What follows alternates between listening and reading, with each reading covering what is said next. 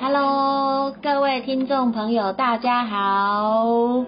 九月的飞雪回来了，欢迎各位来到晴空飞雪的播客频道。然后呢，今天也邀请了久违的小黑来上节目，来谈我们开，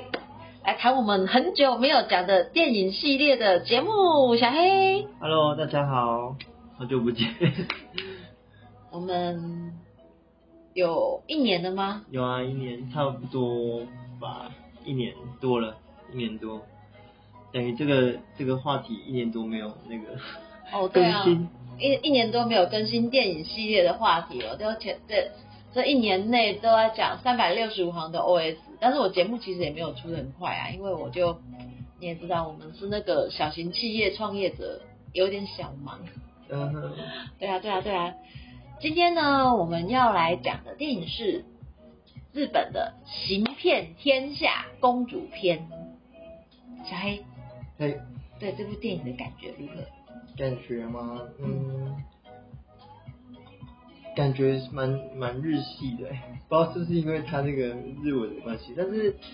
就是应该是说它里面演员的呈现方式，就是让你觉得蛮日系，因为日本不是就很喜欢就是呃讲话特别喜欢大叫嘛，大叫。例如例如说什么什么八嘎哦，就是那种大叫的方式，，哦大叫吓叫，就是那种大叫的，然后就还蛮日系的，然后这个标题比较直觉的去联想到那个大旗猎人，嗯，然后我之前看有关诈欺的有那个什么法国法国拍的，嗯，也是诈欺猎人，但是他就是比较偏那个喜剧的方式，比较偏法式的幽默在呈现，跟跟这一次要讨论的它比较不太一样。那这次的话，它故事线也比较，应该说导演说的方式节奏蛮紧切，那个节奏蛮紧凑的，然后又不会让人家觉得头晕目眩这样，我觉得这蛮厉害的。重点是一点都不无聊。嗯我很喜欢《行骗天下》系列的那个电影跟日剧。当然，大家先不要误会哦，不是说我们喜欢诈骗这件事情。如果听众朋友有看过这一系列电影跟影片，其实我觉得它里面也呈现了一个对我们算生活中的一种警示跟提醒。我们先大概介绍一下这部电影它的大纲，就是新加坡有一个非常大财团的有钱人，他过世了，然后呢，他的遗嘱的继承人居然不是他现任的，就是婚生女子的三个，说是外面的一个大家都没有见过面的私生子，然后就引起了一票人的那种蠢蠢欲动的想法，每个都想要假扮这啊，我就是那个这个这个大佬的孩子啊，然后就想要，嗯毕竟是很大的一笔遗产嘛，然后就。行骗天下这三个三个这个诈骗的他们这个非常有名的这个非常有趣的这些首脑们，他们就动起了这个主意，找了一个点头妹来，然后想要呢混进去，然后成为接班人，然后去得到一些他们想要得到的东西，对吧？对，大致上是这样子。他的故事，因为我喜欢《行骗天下》系列的原因，是因为他的他的局表面上看起来是这样哦，就像他们开头常常会讲的说，嗯，嫦娥真的上月亮了吗？然后呢，眼前看到的真的是真的吗？爱迪生真的发明了电灯泡吗？就大概诸如此类的，他让我们去看说，哎，有些事情真的是我们表面上看起来的这样吗？特别是你在看这个电影的时候，是不是前面你看到那个布的那个局，你会觉得说，哎，剧情走向好像是要怎样，但是不对哦，后面都会有新的那种反转跟发生哦。嗯，你会觉得就是这个部分，我觉得特别吸引我。对啊，藏蛮多的梗在里面，藏蛮多的梗。然后他，因为我之前有听过一个导演这样说，他就说，呃，他说他是，他说他是写过六七本书的一个人。哦，他哎，不、说错，六七十本书的一个人。嗯然后他说他可以负责任的说，呃，要揭开所埋的那个梗，就是非常不容易的一件事情。但是我看这一部的时候，就会觉得他在揭开的方式都是不会说很粗糙，是非常的顺畅的。顺畅的。对，揭开的方式，蛮厉害的。我有看其他人写的影评诶，因为我看一部电影看完之后，我也喜欢去看别人写的影评，去看别人的感受。就是对这部片的他，就是他们的那种呈现的方式啊，大家也觉得说就是很流畅，而且里面里面大概有时候里面有那种笑，就是笑中带闹，闹中也有一些温馨感人的部分。这部片最打动我的原因是因为他们带的那个点头妹。她是一个非常单纯善良的女孩子，那最后也赢得了那个大管家的心。即使知道，其实就是大口他们故意让他知道说，他真的不是，真的不是他们胡家的人。但是因为他的所作所为，他的表现，让他觉得说，这个女孩子可以当胡家的大当家。因为他在这个家当家，会让其他原本胡家的原生子女做他们自己想做的事情。同时又不会排挤、损害他们的利益，可以带着这个带着他们胡家这个集团往下走，这让我想到就是现在所谓的一些那种集团接班的问题。我们台湾集团接班有一些问题，你知道吗？例如第二代，因为现在老一辈的他们已经就是到了一个该退休的年纪了，可是问题是小孩子他们却没有兴趣接班呐。嗯，我问你啊，假设。假设你爸妈是做 o t 的好了，然后家里开一个那个什么汽车修配厂，嗯，可是，然后他跟我他跟你说他现在年纪大了，希望你把他接下去。那如果你对这个没有兴趣的话，你怎么办？硬着头皮还是？应该不会吧？对嘛？就这就是个人意愿的问题。应该是现在的时代跟以前的背景不太一样。嗯，现在的话。媒体比较流通，然后资讯也比较多，所以我们接讯的接收的那个想法、思想也更广，然后就会想要活出自己的那种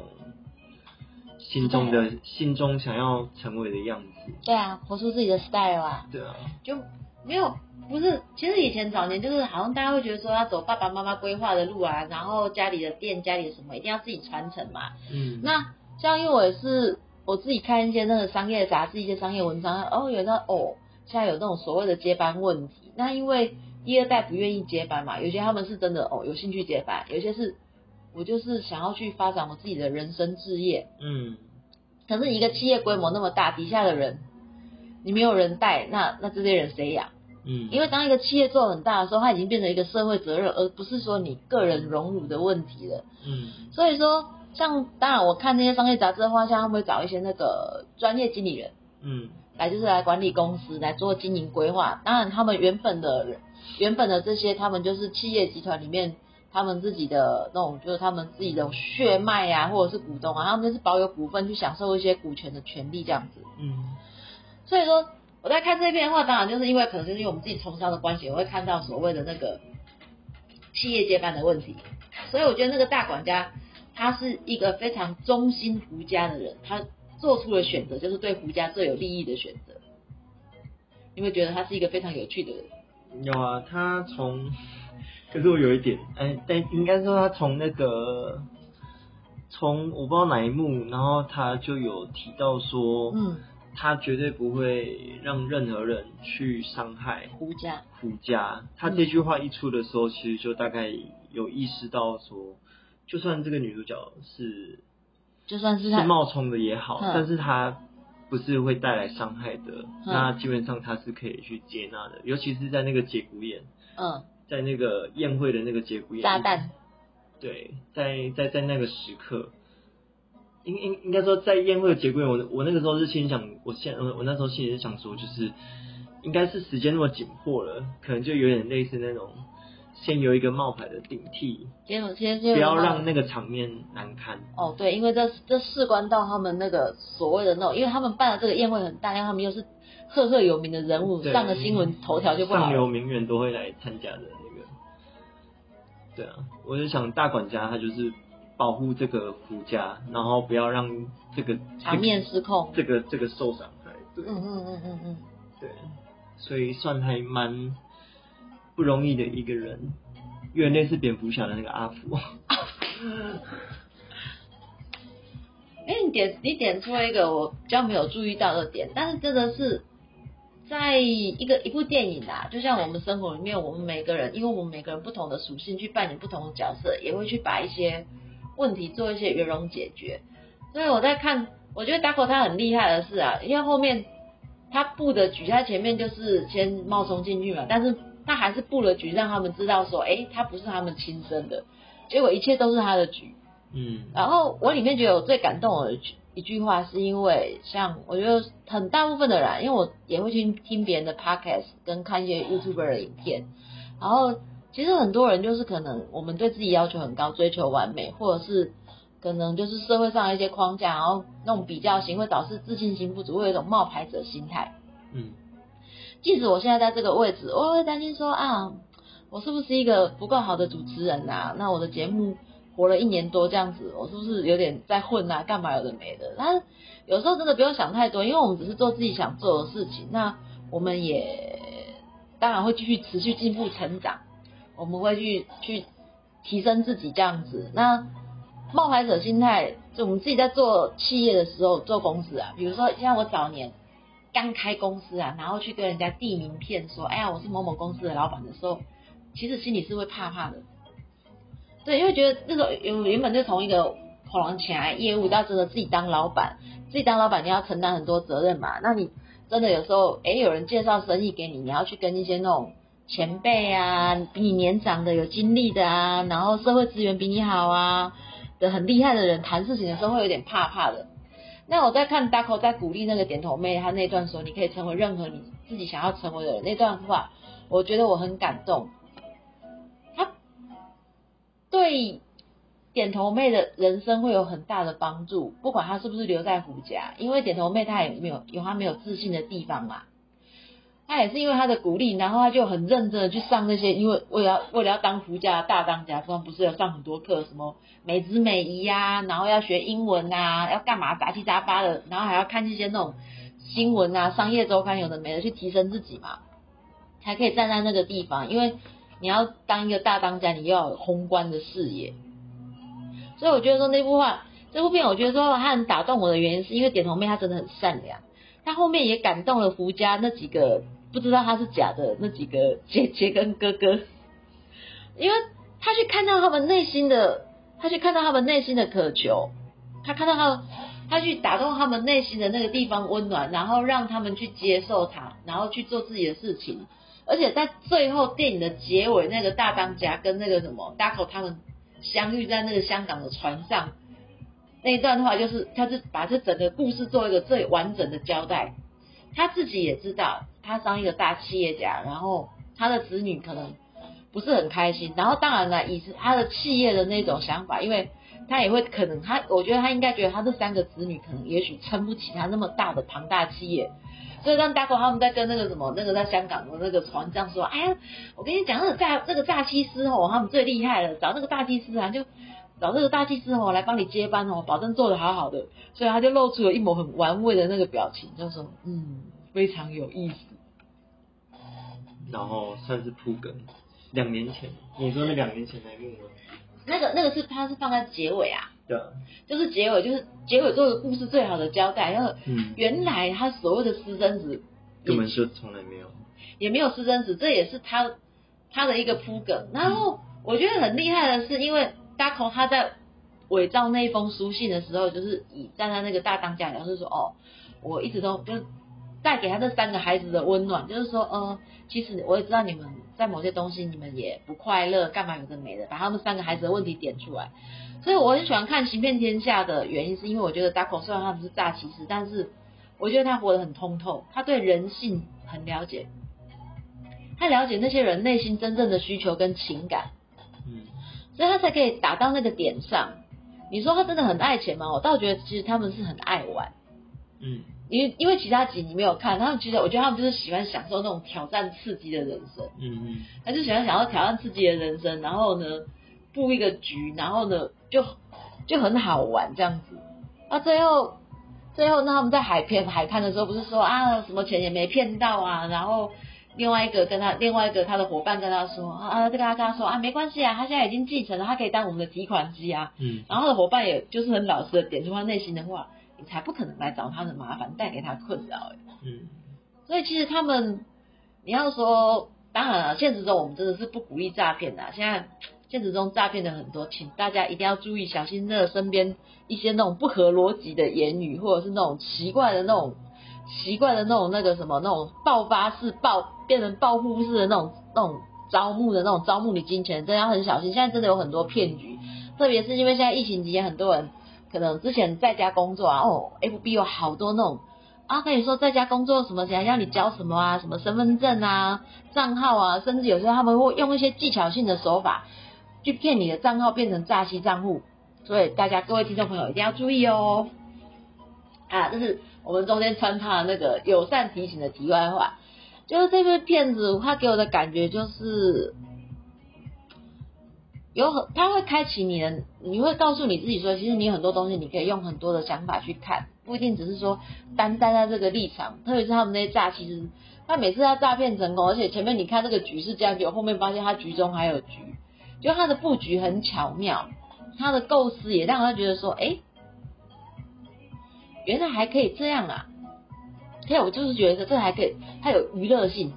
嗯，看完这部片，你整个心情是很开心、很喜悦的，还有娱乐性，然后再来就是。它也可以去让你去哎去思考说，我们是不是很多东西我们可以有别的想法，可以有别的做法。毕竟说实话，像在这个世界，因为疫情的关系，有很多那种产业别下降，然后大家都在翻新商业手法去搞创意，有创意你才有办法说去生存。那创意这种东西玩久了，大家也会腻，人心。满足消费者的心啊，我们去理解说，哎，大家的需求点在哪里，也是一个我们就是做事业，然后还有做不管是做事业也好，或是做行销也好，一个很重要的点，这是我在上面学到的，那也特别激励我，因为我我是不晓得别人有没有这种心态啊，但是我在听其他的 YouTuber 还有看一些 Podcast 在介绍。真的是很多人会有一种冒牌者心态，其实他现在已经明明很多东西他已经做得很好，但他还会觉得说自己是不是做的不够好，哪天人家会不会觉得我不够好，然后看破了我哪些缺点。但人真的都是不完美的啊，缺点有时候也可以当做是一种特色吧？你觉得呢？嗯，就是完美反而是可怕的一件事情。完美反而是一件可怕的事情，怎么个可怕吧？就是。一个人太完美，你身应该是说你做到的人，你也不会想要去亲近。你你的好朋友应该都是也是有一些缺点的，然后这会让我们相处起来比较比较舒适一点吧。如果你今天就是非常的苛刻或者什么的话，应该也会带给做到的人就是一些哦，可能他们会避开一些点啊。大家看到你就是一个光芒万丈的存在，在你的面前，我们显得是如此的卑微渺小。然后，那看着看着，有些人话会产生一种敬仰、羡慕的心态。羡慕的话，有可能就会提升自己。像我有看那个魏老板的影片，他里面有讲到说，嫉妒心，嫉妒心其实有时候你检视嫉，你有嫉妒心的时候，他说，就我们你去看自己的内心。当你有嫉妒心产生的时候，就表示说，嗯，我也想跟他一样好。你有前进的动力。除了有前进的东西，其实是你是有这个渴求的。嗯。但是有时候我们往往会把那个嫉妒心扭曲成说啊，其实我觉得那个也没什么啦，我觉得那个也不重要，我也不怎样，就是反而会把自己转变一种呃，要要要说酸民心态嘛。应该是说嫉妒心研研发了两种结果，一个是酸民，你你就是一开始哎，一个是你说的就是。就是去酸葡萄，那另外就是以它为目标的那种感觉，嫉妒心研发出了两两两种选择，或者是第三种、第四种，也都有可能。都有任何都可以有很多选择啦。最后其实，在最近看电影，因为我们真的是那种比较忙的人，比较少去看院线片，然后可能都是趁空余时间，然后把一些老片挖出来再翻，而是。有一些片子，我觉得也会随着我们年龄的增长啊，你第一次可能年纪小的时候看，或者是当时的经历，跟现在我可能经过了很多很多事情之后再看的那种感觉又不一样。你觉得嘞？对啊，像这一次的那个今今天在讲的这一部《行骗天下公主片》，嗯我最直呃看完之后，我第一个想到的电影是那个那部《神隐少女》。神隐少女，对，《神隐少女》，因为她这部我觉得很特别的是，她的片名是《行骗天下》，但是她其中最光芒耀眼的的那个成分，大概就是女主角，你说 Dako，女主角 Dako 她的正义感，嗯。那再加上那个点头妹，就是那个伪造的千金女。伪千金，伪千金，她所散发的特质，他就是从头到尾都是一个善良的状态。嗯那正常来说，我们诈骗不就是骗那些善良百姓吗？嗯但是在那部片刚好形成一个很大的反差，就是他们应该说他们本身也充满了正义感，但是他们却又是身兼那个诈骗师，但是他们却又任由，就是都都是任由女主角哎、任由那个点头点头妹妹她的那个百算是影响，影响，对，就是你一个善良，但是你可以去改变了很多事情。就是他本本片让我最看到最大的特质就是善良，善良，对，然后善良也他他有一他里面有一段是说善良就算是无欲则刚吧，嗯。你一个没有所求的人，你要被骗，基本上还是有可能，但是你风险已经大大幅低于那些那个可能盲目渴求的人。那善良，它基本上也就是没有目的性，它就是它本身自己散发的那个。然后签那个什么《声音少女》，我那时候看完的第一个反应，哎、应该说第一个想法就是，那个女主角她其实没有什么，她是就是小女孩，但是她就是到那个城市为了救她的爸爸妈妈，对，所以在那边打工。所以我那时候想的就是，他就算没有，他他他没有那个什么社会历练也好，他没有。没有什么背景也好，但是他有一颗善良的心，他从头到尾一路上也都一直有人在扶持着他，就是也都是被他那个做到感召影响，包括那个不是有个很脏的那个要去洗澡，然后他也是愿意去接待，然后进了去算是净化那个那个那个《森影少女》是很深的一个电影，嗯。很多人有讲，但是他我我我我是大概讲我那个感受的，因为他那部片真的影射日本文化蛮多的，这边就不提。对，嗯，了解，了解，就是善良，好像看似在这个社会非常的渺小无用，但是在这部片它其实是产生了很大的力量。它是在讲述善良的另外一面，这样。子不过善良也还是有被骗的机会啊，还是会有回因为因为有时候有有有些有些诈骗就是利用你的善良，对啊，因为我我以前那个我以前那个在那个物流业打工的时候啊，嗯，那时候其实那时候我自己生活是很辛苦的，对，我生活是很辛苦的。然后我们那个同事的那个弟弟啊，他就跟我骗，骗说他跟他女朋友就是他跟他女朋友交往，受得到他们家的祝福，然后把他们赶出去，有的没的讲他的故事，然后他们现在人在外面流浪，没有地方住，很可怜。其实我身上剩剩没多少钱，你知道吗？我把我我把我身上，我就想说，因为我从小到大也是碰到很多很好心的人帮我，就是度过很多难关。嗯然后我就觉得说，就那种感觉有点就是让爱传出去，因为曾经有人帮助过我，其实我有都会特别想要帮助别人。嗯然后结果我把钱借给他，后来发现他骗我，嗯而且还在外面讲我坏话。啊，可是啊他他的那个他有一个他有一个妹妹嘛，那时候我就跟他跟他妹妹有加 FB，他说他哥说我说怎么怎么怎样的，他们家人也没打算负责这个事情。我后来就想说，就就算了，就算了，要不回来就几千块啊。只是那时候当时候其实我那时候生活压力很大，嗯然后几千块对我来说其实是很大的钱，嗯，然后帮助他们，他们居然诈骗我，然后嗯就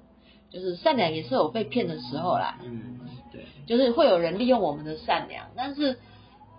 还是要保还持善良，还是要保持善良，不要因就其实我们的善良是可以有智慧的，但是不要因为这些诈骗的人，然后就觉得说我再也不相信任何人了。嗯这是我一直都告诉我自己的事情，就是很多事情我会把他的那个逻辑思考去想一遍。就像我觉得看《行骗天下》这部片，其实它带给我们很多的很多的那种思维，除了娱乐性以外，你会看到，哎，它里面的布局还有干嘛的很多梗，其实真的蛮不错的。对啊。所以今天这个节目呢，我们就不多讲了，因为呢，跟小黑也很久没碰面了。下了节目呢，就可能再跟他闲聊一下，看看有没有可以跟他再做新的系列的那个作品这样子。感谢听众朋友们的收听，那也希望今天我们的分享大家会喜欢。再次友善提醒，今天我们分享的有两个重点，除了节目分享的重点呢，就是。就算这个世界上有很多骗子，我们还是不要因为这样子，呃，再也不相信人，保持我们的善良，愿意去信任，但是呢，要稍微分析理解一下，保护自己。那另外一个重点呢，还是友善的提醒大家，因为真的诈骗的很多，现 在这这又之前又爆出了什么柬埔寨的新闻呐，那其实生活中一直都有很多一些诈骗的东西，那。我们真的是因为以前也被人家骗过，那也后来社会历练很多事情，会看穿他们很多手法。不管你们在 FB 上，不管是要那种找打工啊，或者是有一些加你的好友啊，有提出一些那种你觉得不太恰当的要求呢，我们就勇敢拒绝他。千万不要随便把你不该交的东西交出去，不然到时候跑法院真的是很麻烦的。那祝福各位听众朋友身体健康，然后平安顺利。下次节目见！喜欢我节目呢，欢迎订阅并且支持我们，也可以给我们一些赞助我们咖啡钱，感恩各位，再见，拜拜。